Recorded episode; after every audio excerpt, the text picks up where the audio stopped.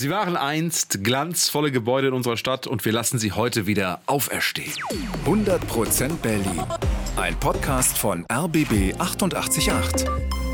Gemeinsam mit zum Glück Berliner von Lotto Berlin. Heute geht es um die Geheimnisse der verschwundenen Gebäude von Berlin. Es sind Bauwerke, von denen ihr wahrscheinlich schon gehört habt. Aber was passierte da wirklich? Warum gibt's die heute nicht mehr? Und was steht stattdessen an dem Ort? Verraten wir euch alles, denn hier kommen sie, die Top 5 der verschwundenen Gebäude in Berlin. Platz 5. Der Sportpalast. Ja, war eine legendäre Halle in Schöneberg. Der Sportpalast stand in der Potsdamer Straße, Ecke Palaststraße. Erbaut wird er im Jahr 1910 und das Motto damals, der größte Eispalast der Welt, denn nirgends gibt es eine größere Eisfläche als in dieser Halle. Eishockey, Reitturniere, Boxkämpfe, da ist wirklich immer was los. Auch das Sechstagerennen findet dort statt. Auf den billigen Plätzen sitzt damals der Mega-Fan Franz Habisch, Spitzname Krücke, und er erfindet den legendären Pfiff beim Sportpalastwalzer. Doch dann kommen die Nazis an die Macht und sie nutzen die Halle für ihre Zwecke. Zum Beispiel Josef Goebbels bei seiner berühmten Rede. Wollt ihr den totalen Krieg? Im Zweiten Weltkrieg wird der Sportpalast beschädigt, danach aber wieder aufgebaut. Popstars wie Jimi Hendrix und Pink Floyd rocken dann die Halle. Aber 1973 ist Schluss. Das Gebäude wird abgerissen. An die Stelle kommt das Palaceum, ein großer Wohnkomplex, 13 Stockwerke hoch, in dem über 2000 Menschen wohnen heute. Platz 4. Das Stadion am Gesundbrunnen. Ja, Hertha BSC spielte nicht immer im Olympiastadion, sondern über 40 Jahre lang am Gesundbrunnen. Im Jahr 1923 wird das Stadion gebaut und es hat auch bald einen Spitznamen, und zwar Plumpe. Denn in der Gegend gibt es damals einige Wasserpumpen, daher der Name. Hertha ist in der Zeit, also so in den 30er Jahren, richtig erfolgreich. Wird zweimal deutscher Meister und ihre Heimspiele spielt die Mannschaft hier vor etwa 35.000 Zuschauern. Erst als die Bundesliga gegründet wird, im Jahr 1963, zieht die Hertha ins Olympiastadion. Nur einen kurzen Abstecher macht der Verein nochmal an die Plumpe. Aber dann, das Jahr 1971, Hertha ist in einen Bundesliga-Skandal verwickelt, hat große finanzielle Probleme. Der Verein muss das Stadion an den Bezirk Wedding verkaufen. Und der macht Bauland draus. 1974 wird das Stadion abgerissen, 440 neue Wohnungen entstehen und heute stehen in dem Wohnkomplex immerhin noch vier Skulpturen von Hertha-Spielern rum. Platz 3. Die Deutschlandhalle, noch so eine legendäre Halle, gebaut wird sie in Westend, ganz in der Nähe der Messe, und zwar für die Olympischen Spiele im Jahr 1936. Hitler persönlich eröffnet die damals, die größte Mehrzweckhalle der Welt. Bis zu 16.000 Menschen passen da rein. Während der Olympischen Spiele wird dort unter anderem geboxt und gerungen.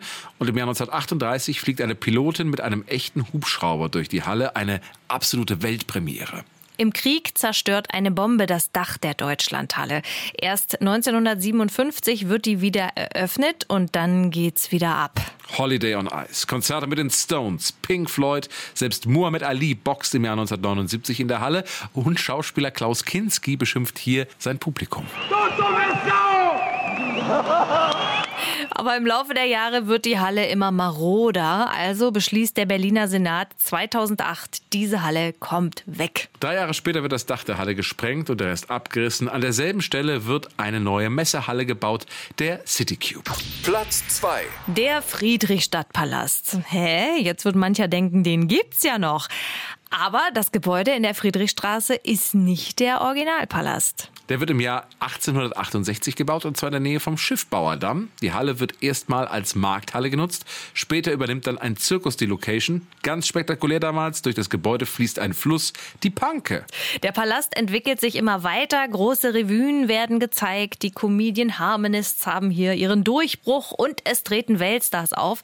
Zum Beispiel der Jazzmusiker Louis Armstrong. In der DDR ist der Friedrichstadtpalast die beste Showadresse in Ostberlin. Fernsehsendungen wie ein Kessel Buntes werden hier zum Beispiel aufgezeichnet. Aber im Jahr 1980 ist dann Schluss, denn das Haus steht auf 862 Pfählen, eben direkt am Spreeufer und die sind im Laufe der Zeit morsch geworden. Deswegen fällt der Vorhang 1980 im alten Friedrichstadtpalast. Es wird ein neuer gebaut, nur wenige hundert Meter entfernt. Das alte Gebäude wird 1985 abgerissen, aber im neuen Palast geht's ja ordentlich weiter. Platz 1.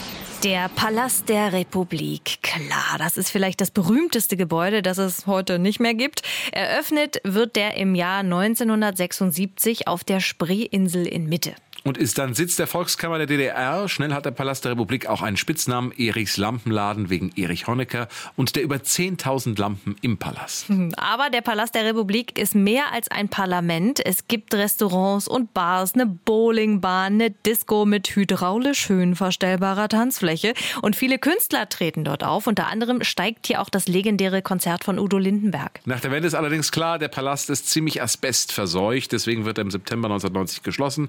Es folgt eine ewige Diskussion, was jetzt damit passiert. Am Ende heißt die Entscheidung, das Ding wird abgerissen und das passiert im Jahr 2006. Aber immerhin, einige Trümmer des Palastes werden weiter benutzt, zum Beispiel in VW-Motoren. Oder im Burj Khalifa, dem momentan höchsten Gebäude der Welt. Das steht in Dubai, ist 828 Meter hoch und dort wurde Stahl aus dem Palast der Republik verbaut. Und bei uns in Berlin steht heute an dem Platz wieder ein großes Bauwerk, das Humboldt-Forum.